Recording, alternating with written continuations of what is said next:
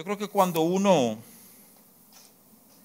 piensa en los actos que han marcado la historia, creo que la mayoría de las personas, si tú le preguntas a alguien, mira, ¿cuál es el hecho más importante de la historia, verdad?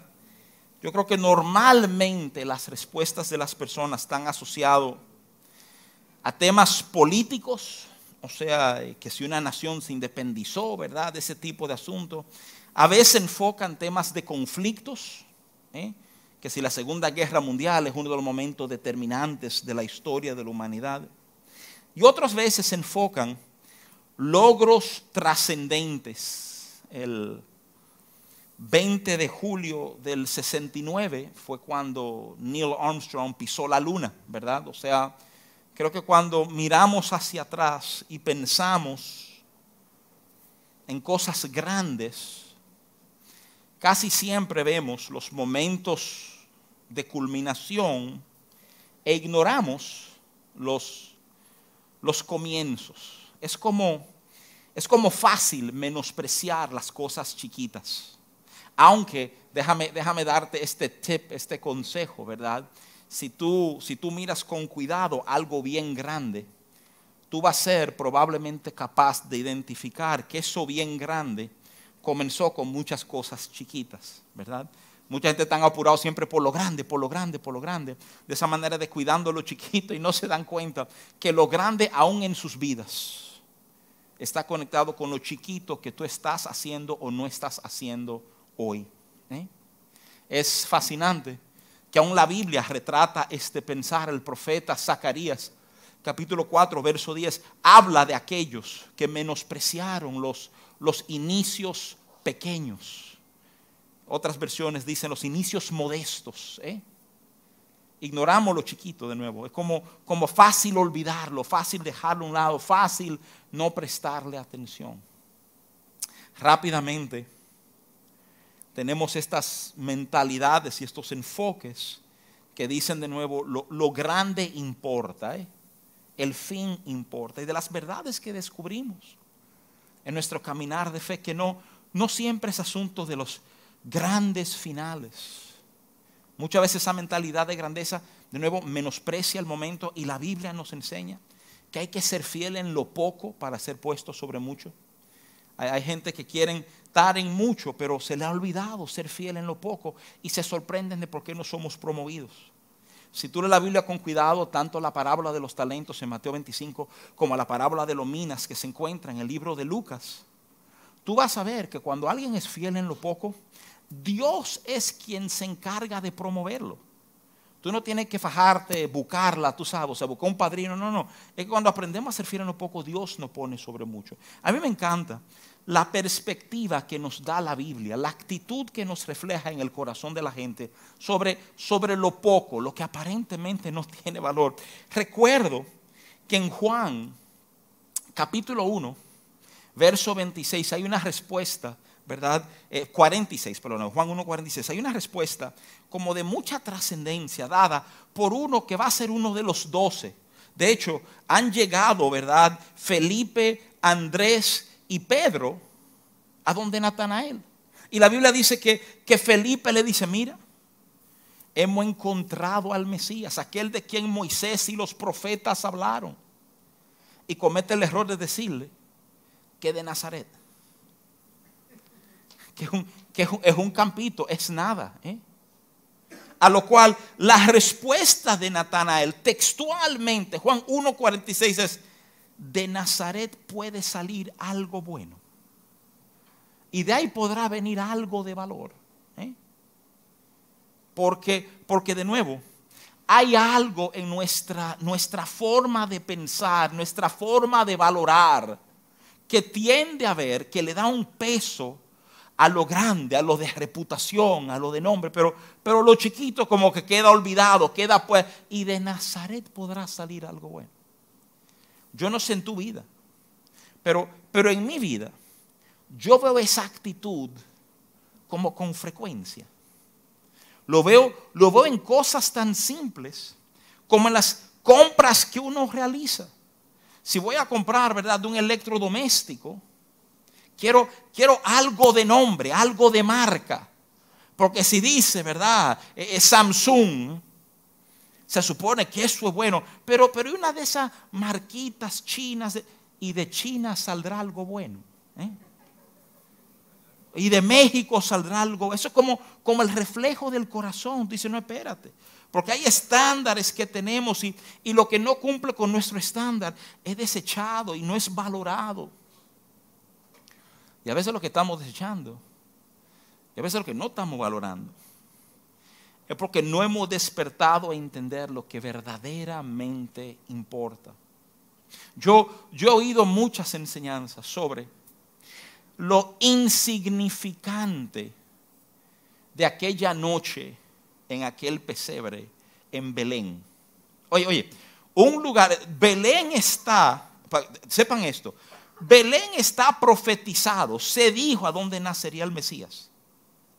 Y cuando Herodes quería saber, él tuvo que mandar expertos a rebuscar para ubicar a dónde era. Te estoy retratando esto para que tú veas que, que nadie le daba valor, nadie importaba que esto era importante. Había que rebuscarlo para saber a dónde era. ¿eh? Y, y, hablan del pesebre, el símbolo del pesebre, de entre animales, de no tener espacio. Yo creo que todo eso es cierto. Yo creo que todo eso es una realidad y nos dan elementos para, para poder abrazar verdades sobre Jesús y verdades que Jesús enseña. Pero, pero esta mañana yo quiero enfocar otro detalle. Yo no quiero enfocar el detalle de lo, de lo humilde, de lo imperceptible, de lo, de lo sorpresivo que fue la llegada de Jesús a Belén, ese, ese. No, yo quiero, yo quiero darle otro enfoque. Porque si cierto es que prácticamente toda Judea ignoraba lo que pasó esa noche. ¿eh? No es menos cierto que en otro lugar fue valorado de tal manera que hombres de enorme influencia y hombres que la Biblia describe con una palabra, dejaron atrás todo para ser testigos de lo que había pasado en Belén. En Mateo capítulo 2, verso 1, la Biblia nos dice esto. Cuando Jesús nació en Belén de Judea, en días del rey Herodes, vinieron del oriente a Jerusalén unos magos otras traducciones, como la nueva versión internacional, dice esto. Dice después que Jesús nació en Belén de Judea en tiempos del rey Herodes, llegaron a Jerusalén unos sabios procedentes de Oriente. Y la nueva traducción viviente lo dice así. Dice, Jesús nació en Belén de Judea durante el reinado de Herodes. Por ese tiempo, algunos sabios de países del Oriente llegaron a Jerusalén y preguntaron. Miren, como país latinoamericano, como dominicano, por las edades de los rostros, sabemos de los reyes magos, ¿verdad? Inclusive medio, medio le hemos sumado, decimos que son tres, ¿verdad? Metemos a tu morenito ahí para no ser racista, ¿verdad? O sea, sabemos, sabemos más o menos lo que hay. Pero a mí me impresiona cómo, cómo la Biblia describe esto, porque escúchame bien, considéralo por un momentito es la dicotomía de un grupo que va a ser profundamente transformado por el nacimiento de este niño, que literalmente no tenían la menor idea del valor de esa noche. Y entonces el retrato de otro grupo que valora tanto lo que está pasando, que dicen, vámonos para allá, vámonos, hay, hay que, hay que estar, tenemos que estar presente. Y lo fascinante del caso es que a este segundo grupo, estos que vinieron de Oriente, lo describen con la palabra sabios. Estos sabios de Oriente. Qué impresionante. ¿eh? La idea de que los sabios son capaces de valorar y estimar lo que otros no son capaces de valorar ni de estimar. Que el sabio valora y mide de una manera distinta al que no es sabio. Que el sabio se mueve tras cosas que los que no son sabios ni siquiera saben qué está pasando. Es impresionante y de hecho necesario que entendamos esto. Porque Cristo no es meramente ¿eh? El, el, Salvador del mundo, no es meramente la gracia de Dios, no es meramente el poder de Dios. El apóstol Pablo lo define como la sabiduría de Dios. Este martes pasado hablaba sobre sobre los planes que queremos hacer para este nuevo año. De hecho, si no escuchaste esa enseñanza, quiero exhortarte a que vaya a nuestra página de internet, la busques, ¿verdad? Porque creo que hay mucho bien, sobre todo a los que, a los que planificamos en entender cómo la Biblia enfoque esos procesos en nuestras vidas. Pero vamos a decirte algo. A lo que estamos interesados en planificar, qué bien nos haría abrazar la sabiduría que Dios ha provisto para nosotros. Y, ahí quiero comenzar a hablarte hoy. Yo quiero tomar un momentito, quiero hablarte sobre la sabiduría en tu vida. Quiero hablarte de cómo, cómo se adquiere esta sabiduría. ¿eh? Porque, porque tú y yo siempre, óyeme bien, siempre en nuestras vidas vamos a tener que escoger cómo respondemos a lo que nos ocurre. Y tú vas a poder responder siempre de una de dos posiciones, sobre todo si hemos abrazado al Señor, si hemos conocido su palabra y las verdades que tú vas a tener opción de responder de una de dos plataformas. Tú vas a responder, óyeme bien, como responden los que no conocen nada de Dios. O tú vas a poder responder como alguien que ha entendido lo que tenemos en Cristo. Vamos a decir algo hablar de sabiduría es bien amplio. Yo voy a tomar prestado y se lo quiero compartir. La definición de sabiduría que da el pastor John Piper. Y se lo voy a dar porque para serte muy franco, lo considero posiblemente la definición más completa de sabiduría que he leído porque une diferentes líneas bíblicas para darte un cuadro. Piper define sabiduría en tres partes. Dice, mira, sabiduría son tres hechos que se conjugan, ¿verdad? Y la Biblia los resalta. El primer hecho que tiene que ver con sabiduría es conocimientos de hechos. ¿eh? Saber lo que está pasando. ¿Tú quieres ser sabio? Es importante que tú sepas lo que está pasando. ¿eh? ¿Por qué? Porque mucha gente habla sin saber todo lo que está pasando y hay mimitos se descalifican de ser voces a los cuales se le presta atención. Porque cuando hablamos sin tener todos los elementos, podemos ser muchas cosas, pero probablemente no estamos siendo para nada sabios, ¿verdad? O sea, el primer elemento de la sabiduría es el conocimiento de las cosas. El segundo elemento de la sabiduría es lo que Piper llama el discernimiento situacional. Y, déjame simplemente resumirte lo siguiente. Esto, esto tiene que ver con el Espíritu Santo. La Biblia enseña en 1 Corintios capítulo 12 que uno de los dones espirituales, entiéndase, de los regalos espirituales que el Espíritu Santo le ha dado a la iglesia, es lo que se llama discernimiento espiritual. Discernimiento espiritual es la capacidad de reconocer qué está pasando espiritualmente. Yo sé que por muchos años la iglesia cada vez que habla de discernimiento espiritual, uno entiende que están enfocando temas demoníacos y lo que están diciendo es que fulano tiene un demonio, ¿verdad? Y vamos a decirte algo, eso es apenas una aplicación del don de discernimiento espiritual. Discernimiento espiritual tiene que ver con poder entender verdades espirituales, aun en momentos que no lucen muy espirituales. ¿eh? Y es tan importante como creyentes, si vamos a vivir vidas de sabiduría, que no solamente seamos capaces, óyeme bien, de conocer lo que está pasando, sino de saber discernir lo que está pasando.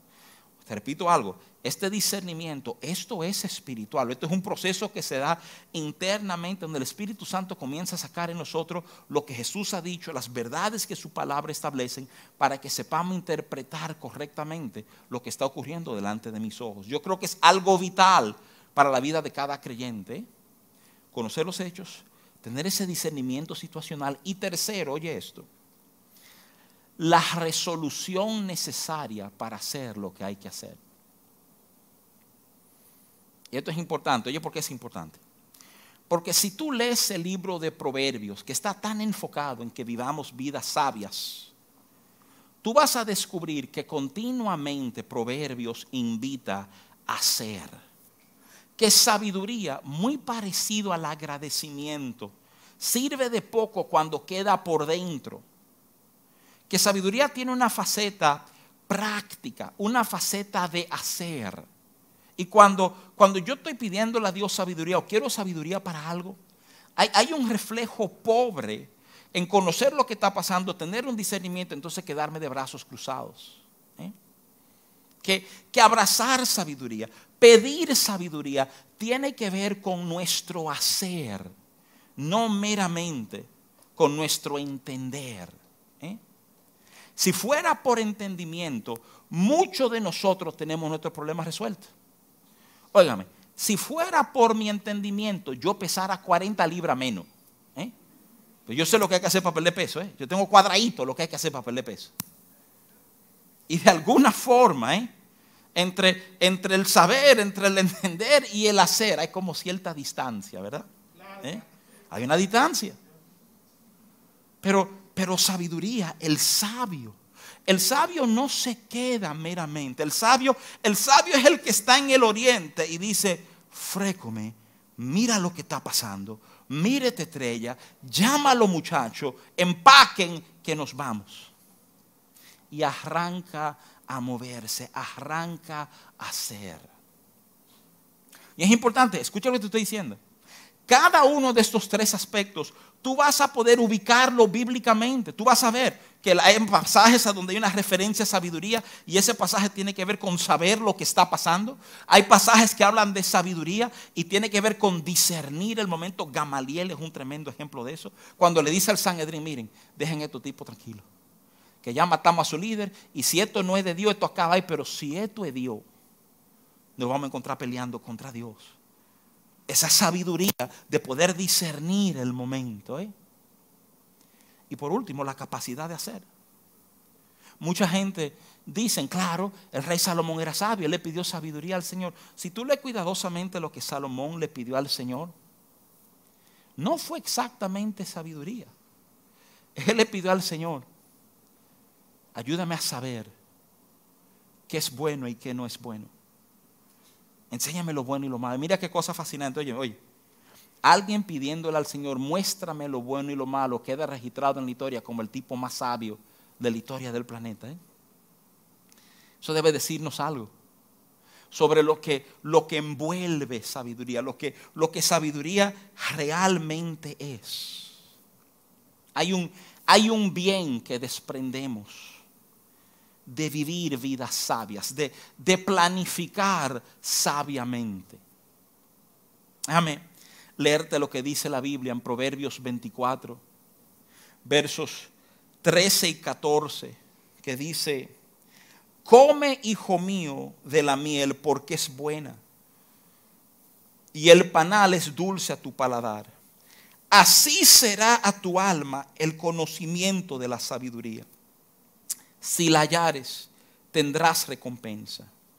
Y al fin tu esperanza no será cortada. ¿Eh? No termina ese verso. Ese verso termina diciendo que si hallamos sabiduría, no solamente va a ser dulce, lo, lo, compara con el panal de miel, ¿eh?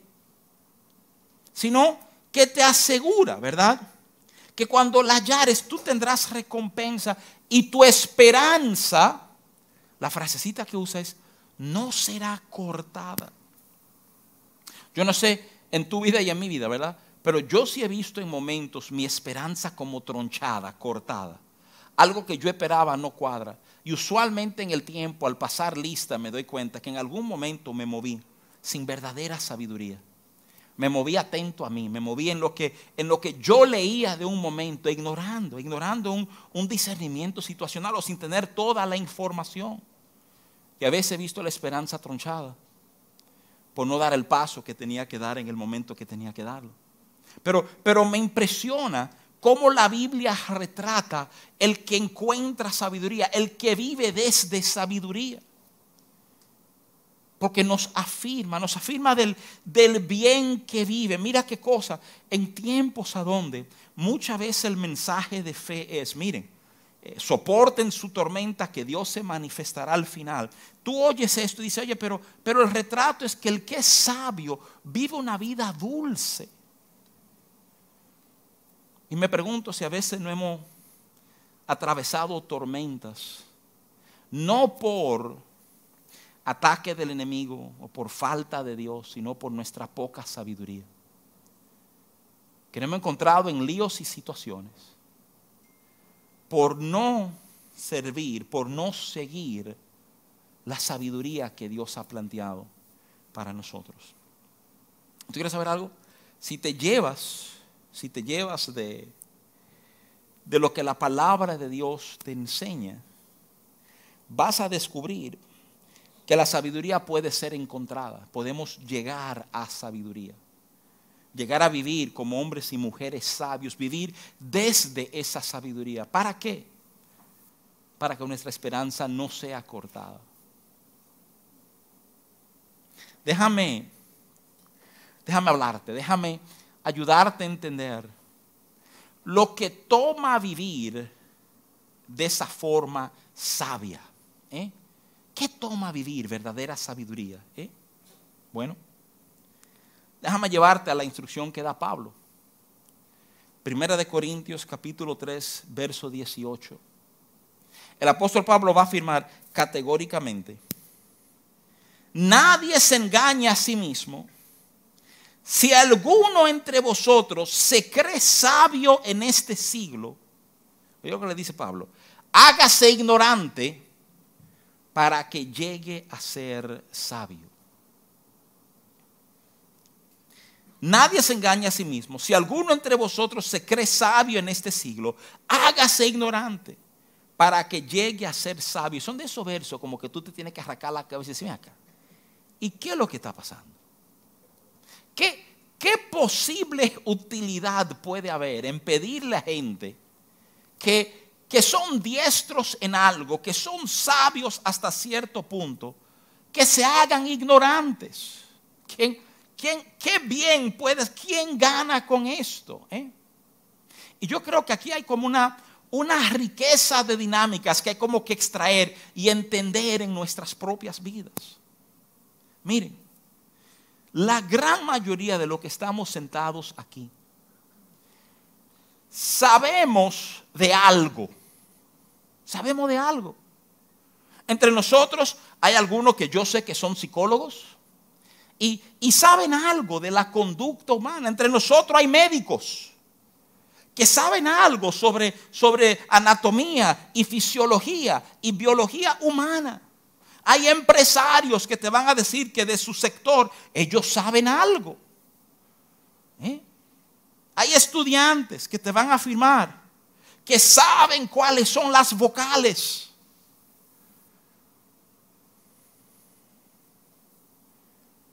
Y aquí está Pablo diciéndote, si tú crees que sabe algo, si tú eres sabio en algo, hazte el ignorante.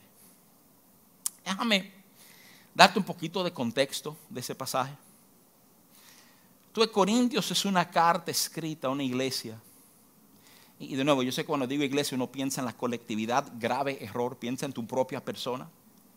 Está escrito una iglesia en crisis. Una iglesia que, hasta lo de Dios ha logrado tomar y medio cambiarla para mal en vez de para bien. Es una carta escrita con la expresa intención de traer corrección, reenfoca, resetea una serie de cosas. Y, encuentro fascinante que en este asunto de traer, de traer corrección, de traer entendimiento, de ayudarles a, a, valorar cómo salimos de este hoyo, él hace esta referencia a la sabiduría que está operando en sus vidas. Si ustedes están pensando, y cada uno de ustedes que está pensando, deje de pensar. Es el reconocimiento de que Tu nivel de sabiduría es lo que te ha traído justamente al punto a donde tú te encuentras. Señores, el que se perdió dio pasos hasta perderse. Tú no te despertaste en tu cama diciendo estoy perdido, no. Tú saliste a caminar, llegaste al lugar y, después de dar 100 pasos, y te mi madre, ¿dónde yo estoy? ¿Eh? Déjame, déjame tratar de ilustrar este punto mejor todavía. Yo creo que la Biblia hace un, un trabajazo en eso. Santiago, capítulo 3, del 13 al 15 dice esto, dice, pregunta, ¿quién es sabio y entendido entre vosotros? ¿Cuál de ustedes es sabio y entendido? Eh? Muestre por la buena conducta sus obras, me encanta este junto de palabras, en sabia mansedumbre. La, la sabiduría no es prepotencia, la sabiduría es mansedumbre, ¿verdad?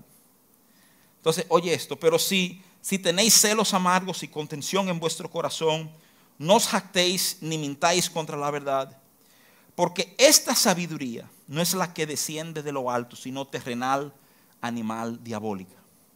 Mira, mira lo que en una breve oración Santiago nos está diciendo. Santiago está diciendo, mira, hay un tipo de sabiduría que es terrenal, animal, diabólica. Yo he explicado en otros momentos, quiero explicártelo ahora para que haya plena comprensión. Esa frase diabólica eh, lo tendemos a asociar rápidamente con lo satánico, con lo maligno, ¿verdad? Y eso es cierto. Pero también es importante que tú entiendas que el concepto de diabolos ¿eh? es, es tergiversar, es pervertir, es falsificar. ¿eh? Y cuando tú entiendes eso, tú dices, ven acá, tú me estás diciendo que hay una sabiduría que es terrenal, que es animal, que es pervertida, que no es real. Y déjame ayudarte a entender que si tú valoraras ese pasaje, tú entenderías que lo que está diciendo Santiago, miren, hay una versión de sabiduría humana, terrenal, natural, que es pervertida. ¿por qué pervertida? Es pervertida porque no está incluyendo los elementos de la sabiduría divina, de la sabiduría que viene de Dios. Él está diciendo, hay dos maneras de operar en la vida. Tú vas a operar desde tu sabiduría, entiéndase, tus capacidades, tu entendimiento, tu inteligencia natural, animal y pervertida, o tú vas a operar, porque lo menciona en ese pasaje también, desde una sabiduría divina, desde una sabiduría celestial. Ahora, ¿Por qué te quiero resaltar esto? Te lo quiero resaltar porque de repente lo que Pablo le pidió a los corintios comienza a hacer más sentido. Pablo no le está diciendo a los corintios, no use tu conocimiento de matemáticas. Pablo está diciendo, quedarte en tu sabiduría de números y de proyecciones y de estadísticas te va a robar y si es desde ahí que tú estás operando, considérate un ignorante de lo que realmente está ocurriendo. En vez de privar en sabio, abraza ignorancia, porque hay una sabiduría que sí viene de Dios, que es muy superior a la sabiduría natural, terrenal, animal, diabólica tú comienzas a darte cuenta que este tema de sabiduría ¿eh? tiene que ver con el proceso que se está dando dentro de nosotros. Es la pregunta. ¿Desde cuáles valores estás tú respondiendo a lo que tú tienes por delante? Porque si tú estás respondiendo desde valores estrictamente terrenales, naturales o animal, como dice Santiago. Entonces, probablemente terminarás viendo muchas esperanzas cortadas. Pero si fuéramos capaces de decir, espera, espera, espera, espera, para andar así, para andar desde una sabiduría terrenal, animal, natural, diabólica, mejor no ando nada. No, no me considero sabio, señores. ¿Qué valor hay? ¿Qué momento de gracia darnos cuenta que no sabemos? Qué momento de gracia extraordinaria. Vivir una situación y decir, es que yo no sé. No, no tengo la menor idea. Y alguien dirá, pero pastor, ¿cómo usted llama ese momento de gracia? Sí, porque, porque la gracia de Dios tiende a manifestarse cuando tú y yo acabamos, cuando tú y yo decimos, yo no puedo, yo no sé. El Señor literalmente se lo revela al apóstol Pablo. Bástate mi gracia porque mi poder se perfecciona en tu debilidad.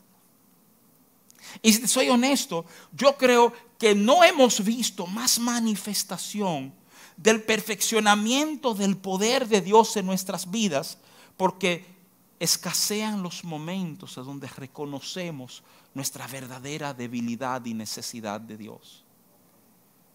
Oye, escasean esos momentos en nuestras vidas. No son como muy frecuentes, porque en gran parte porque sabemos más y más. Porque, porque nos sentimos seguros con lo que sabemos. Me siento seguro con lo que manejo. Y muchas veces toma que quede cortada una esperanza, darme cuenta que yo no sabía tanto de eso como yo pensaba. Señores, la extraordinaria gracia de vivir esta vida en relación con Dios es que tú andas con el que sabe todas las cosas. Si dependiera de nosotros, hubiera un terrible problema.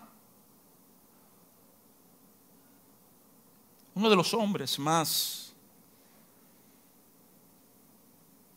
conocidos por, por enfocar, por estudiar estos temas del, conocimiento, del pensamiento, de la sabiduría humana, ¿verdad? Es, es Sócrates.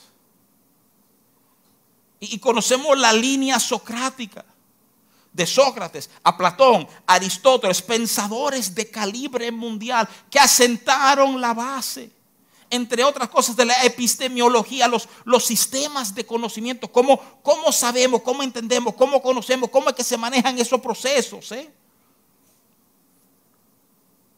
y darte cuenta que digamos, el papá de todito de ellos, llega un momento que tiene que decir, yo solo sé que no sé nada. Y le aplaudieron. Pues déjame explicarte algo.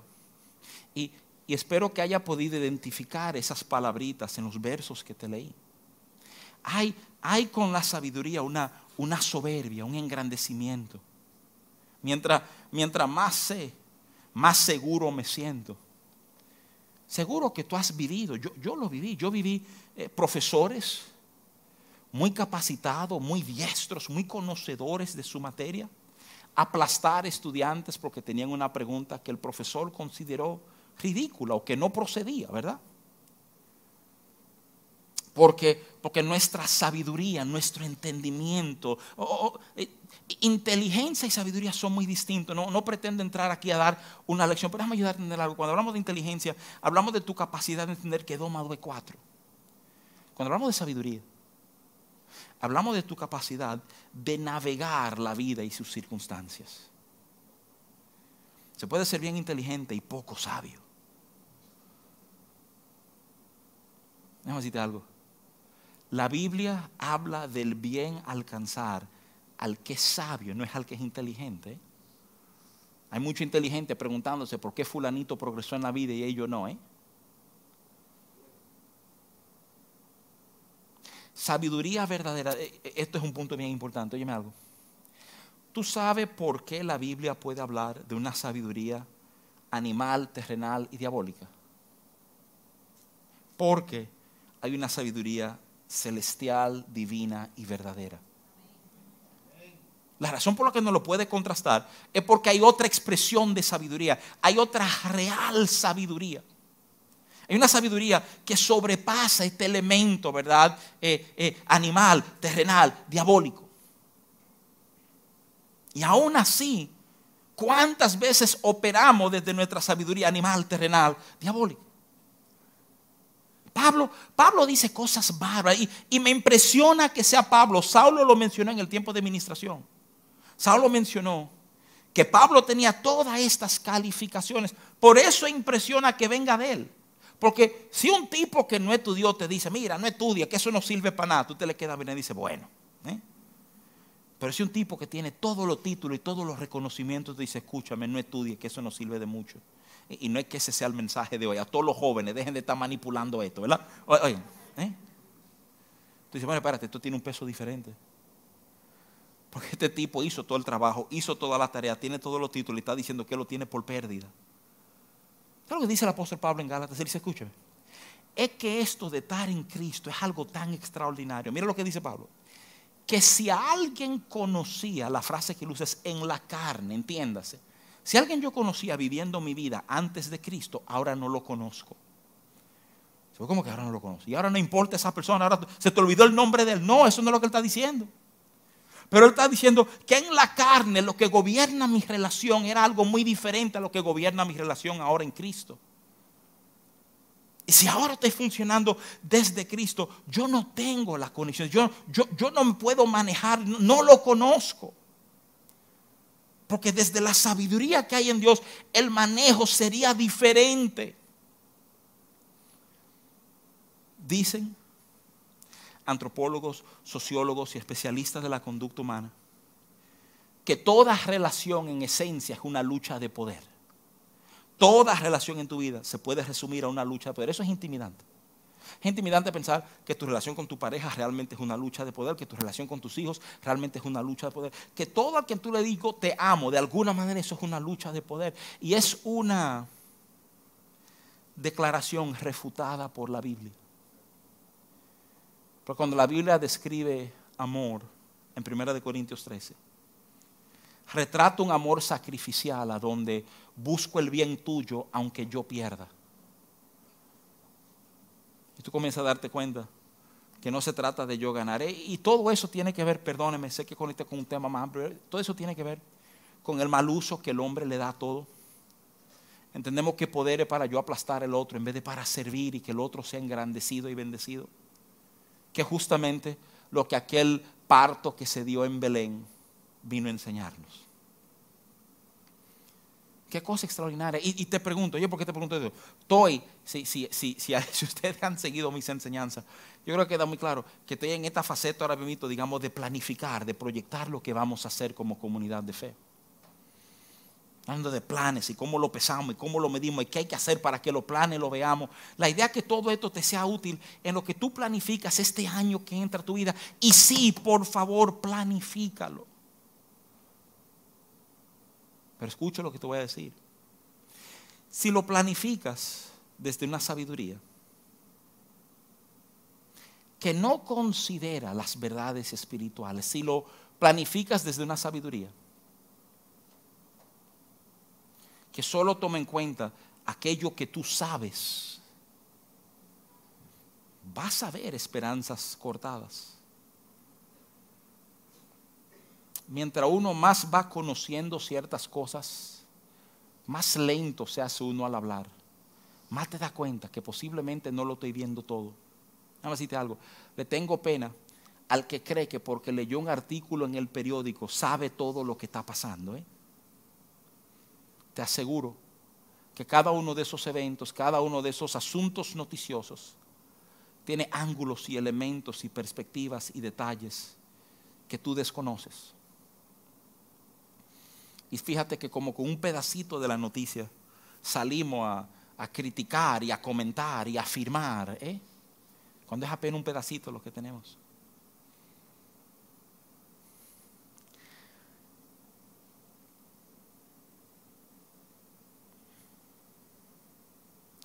Conocimientos de los hechos, un discernimiento situacional, eso lo da Dios.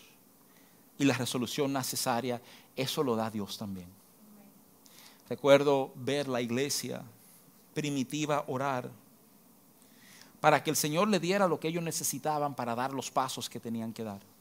Siendo amenazados para no predicar más en nombre de Jesús, su oración fue, Señor, danos de nuevo mientras tú extiendes tu mano he enseñado recientemente cómo Él pone en nosotros tanto el querer como el hacer. déjame ayudarte a entender algo. Y estoy, estoy cerrando esto esta mañana, pero quiero, quiero que quede claro algo. Solo en Cristo, solo viviendo desde Cristo, es que tú vas a tener verdadera sabiduría en esta vida. Yo no estoy eh, retando si tú tienes conocimiento, tú puedes tener conocimiento sin Él, pero, pero verdadera sabiduría para vivir, verdaderas decisiones sabias, tiene que tener a Cristo. ¿Por qué? Porque hay elementos para tomar decisiones sabias que solo se tienen en Cristo. Y sin Él es tomar decisiones sin tener esos elementos. Me encanta, de nuevo, a los mismos corintios, cómo Pablo le escribe, oye, esto, 1 Corintios 1, 23 al 25 dice, pero nosotros predicamos a Cristo crucificado. Para los judíos ciertamente tropezadero y para los gentiles locura, mas para los llamados así judíos como griegos, Cristo es poder de Dios y sabiduría de Dios. Porque lo insensato de Dios es más sabio que los hombres y lo débil de Dios es más fuerte que los hombres.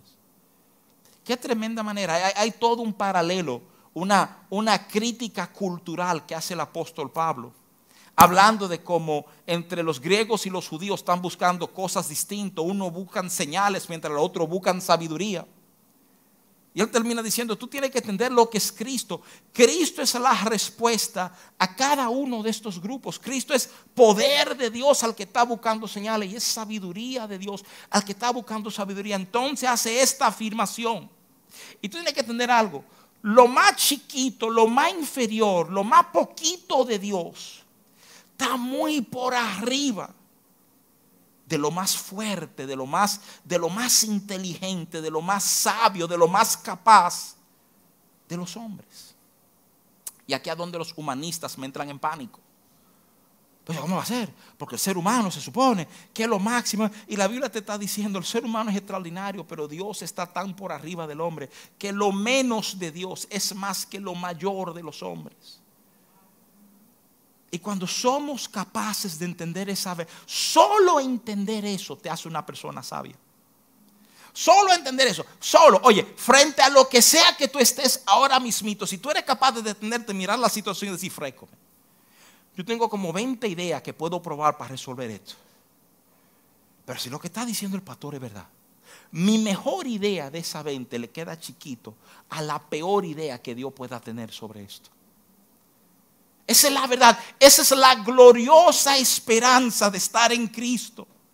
De saber que cuando yo miro mi vida, cuando yo miro el mundo, cuando yo miro mis proyectos y mis planes y el futuro que anhelo, puedo detenerme y decir, wow, por más que yo sueño, por más que yo anhele, por más que yo piense, lo de Él es mayor que lo mío. Y tengo acceso a eso. Ahora, oye esto, último punto de la mañana. ¿Qué necesito para vivir y responder desde esa sabiduría? Si quiero responder desde esa sabiduría celestial, divina, y no desde la sabiduría animal, terrenal, ¿cómo lo hago?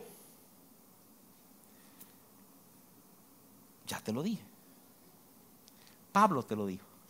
Lo que pasa es que duele y algunos de nosotros lo consideraríamos inconcebible. El que se crea sabio, compórtese como si no conociera nada. Eso es lo que Pablo le dice a los corintios. Tratando de corregirlo. El que se cree que sabe, tú crees que tú sabes de eso. Es momento de comportarte. Diciendo al Señor, Señor, yo no sé nada de esto. Yo tengo una leve idea de que esto puede, pero tú eres el que sabe. Envuelve, envuelve, envuelve. La humildad de poner al lado mi conocimiento, la humildad de poner al lado lo que yo sé que sé. Y eso es un tremendo reto para muchos de nosotros. Es un tremendo reto, porque déjame decirte algo, a donde nuestro orgullo realmente es fuerte, es aquí, es en nuestra forma de pensar, es en mi forma de yo leer el mundo. Cada uno de nosotros estamos profundamente convencidos de que vemos el mundo correctamente. Y jugar con la idea de decir, a lo mejor no lo estoy viendo bien. Rompe ese orgullo, rompe esos procesos internos, rompe mi entendimiento. Y aquí está Pablo invitando a los corintios. El que se cree que es sabio, considérese ignorante. ¿Qué ganancia hay en saber venir delante de Dios y decir, yo no sé nada? Yo tengo algunas nociones, y aún eso me doy cuenta que no me sirve. Dame, dame un entendimiento de los hechos. Provee, suple, ayúdame a ver todos los ángulos en esto. Dame tu discernimiento. Su discernimiento tiene que ver, lo dije ahorita, te lo repito, con entender el momento espiritual. Mientras tú vas creciendo en tu caminar con el Señor, tú te vas a dar cuenta que hay momentos de avance y momentos de freno en tu relación. Hay momentos que Dios te pone un amé adelante diciendo aguántate y si tú no tienes discernimiento, tú vas a pensar, este abusador deteniéndome y no me deja avanzar a lo que yo quiero avanzar. Porque no eres capaz de discernir que eso no es de alguna manera Dios deteniéndote, eso es Dios protegiéndote. Pero como no lo discernimos, me ofendo, me quitaron mi tiempo, no me respetaron. Amados, amadas, gran parte de mi oración para ti es que al entrar en este año tú puedas moverte desde esa sabiduría que Dios anhela ver en nuestras vidas. Que hallemos esa sabiduría, que es dulce a nuestras vidas, que permite que nuestra esperanza no sea cortada. Ojo, en lo que tú conectas con esa sabiduría te vas a sorprender que eso que tú esperas va a ir cambiando. Tú te vas a dar cuenta de lo pobre que eran tus esperanzas al lado de las esperanzas que Él quiere sembrar en ti. ¿Eh? Y es, pasete franco, la única forma de vivir a mí me ha pasado, y me ha pasado recientemente, estando en conversaciones, en discusiones con personas sobre, sobre temas de fe, temas de vida, ¿verdad? Y oír gente discutir con una fuerza posturas que tú dices, ay, el pobre. Si él de verdad cree eso, qué lejos está de lo que Dios quiere. Para tú te das cuenta, tú sabes qué, aquí hay mucha inteligencia y poca sabiduría. Y mi oración es que Dios traiga su sabiduría, que nos va a permitir a vivir de otra manera. Amén, amados.